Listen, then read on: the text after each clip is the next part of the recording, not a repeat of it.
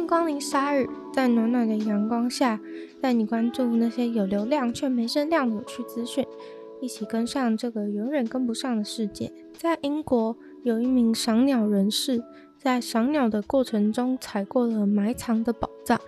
虽然这听起来很像小说的情节，但是并不是。其实世界上还有非常多的古代宝藏埋藏在地下，没有被挖掘过。这只是其中一个。而英国正好就是一个古代宝藏的热点。这次，这位赏鸟人士意外找到的是一千三百个古代金币，真正的手作金币。他在赏鸟的时候，只是发现地上怎么有闪亮亮的东西，于是就蹲下去捡起来一看，是金币耶。但他一开始并不相信，马上拿了金属探测器又回到原地。没想到金属探测器马上就有了很大的反应，代表埋藏的位置不深，下面还有更多的金币。于是他就立刻开始挖了，大概挖了五十公分深，就找到了一个容器，里面全都装满了古代金币。他难以置信地坐在地上，因为他只是出来赏鸟散步，却挖到了金币。虽然这些金币是他发现的。但是他却不能马上发大财，因为根据规定，找到这种历史文物，应该要马上通报相关单位，不能私藏，并把东西送到专家那边去检验。如果确认真的是古代宝物的话，这个宝物就会被卖给博物馆，找到的人只能拿到部分的卖价。而关于这次挖到的金币，其实是非常具有历史意义的。专家相信这些金币是在布迪卡女王政权所制造的。布迪卡女王据说带领着塞尔特部落抵抗当时想殖民英国的罗马人。布迪卡女王带领的军队杀了七万罗马士兵，虽然最后还是落败了，但是无疑是历史上相当精彩的一战。共享经济这个词是近年来非常热门的关键字。像是借出自己不用的东西，也算是共享经济；跟别人一起住或是一起搭 Uber，也算是共享经济。不过，如果我不故意提起的话，也许很多人都已经忘记了 Uber 是共享经济的事情。也就是如此，很多人怀疑共享经济到底有没有达到环保的目的。于是，就有一个新的研究，想要知道共享经济它的效果到底如何。看看在美国流行的 Uber 和 Lyft 到底有没有真正的节能减碳，或是减少交通堵塞的问题。可惜的是，等待的时间、绕路，还有隐私相关考量的原因，造成大部分搭乘 Uber 或是 Lyft 的人们，还是会优先选择自己一个人搭，而较不倾向于选择跟其他人一起共乘。这个研究使用了 Uber 和 Lyft 在美国2014年到2020年的搭乘数据，去检验共乘服务在美国的四个大城市的效果。他们主要的评量准则是 Vehicle Miles Traveled，也就是 VMT。透过这些交通工具到底在路上走了多远，来评断到底有没有减少整体的交通问题，还有同时减少废气排放量。结果显示，Uber 和 Lyft 反而使得 VMT 变成原本的两倍，也就是造成了更多车子在路上跑，更多的废气排放。在芝加哥增加了九十七趴，在纽约增加了一百一十四趴，在旧金山增加了一百一十八趴，在波士顿增加了一百五十七趴，在加州的郊区则增加了一百一十八趴。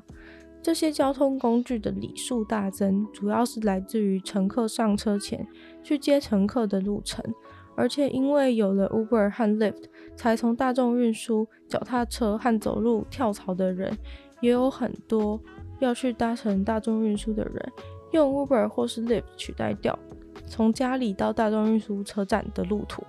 结论来说，即使记录了很多共享的路程。BMT 的数字大增，原因是本来就有搭乘计程车或是开车习惯的人，大部分都会直接选择单人乘坐 Uber 或是 Lyft，而不会共享。而那些共享乘车的人，都是从原本选择大众运输的人转移过来的，也就是说，本来就负担得起的人不会愿意牺牲自己乘车品质来共乘，而共乘使得搭车成本变低，有更多人转而搭乘，最终导致路上车子的路程反而比原本多了两倍。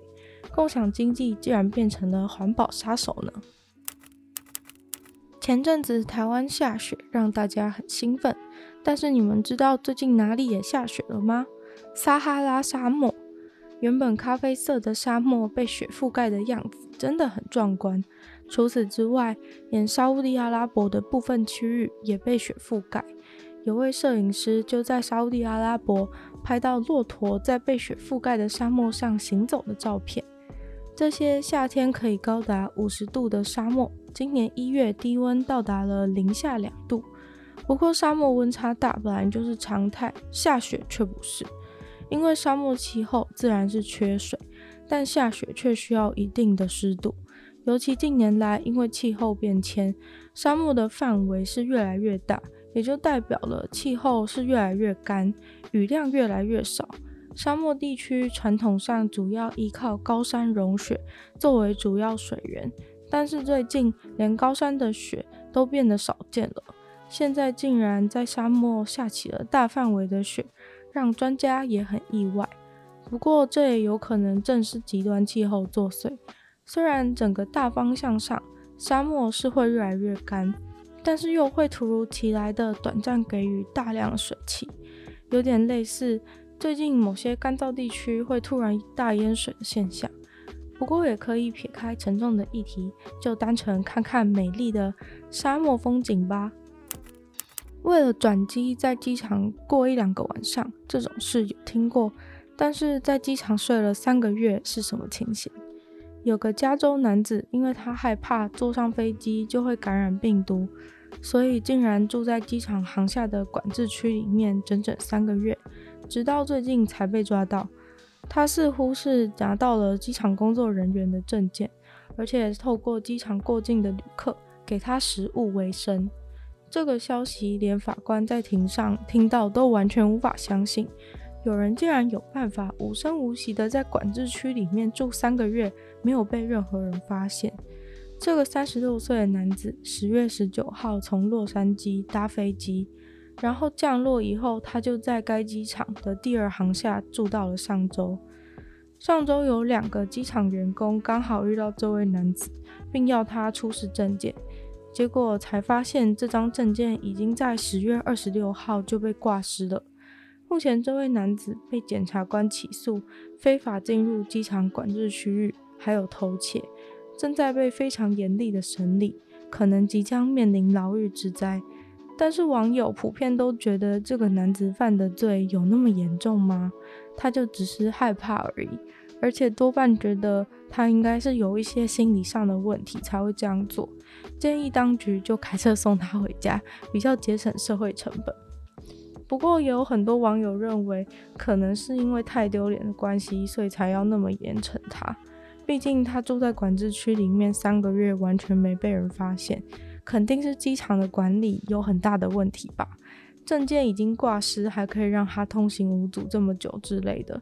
今天假如是有心人士的话，完全有可能发生超多超严重的公共安全事件，会做出什么事完全没有办法预料。今天的鲨鱼就到这边结束了。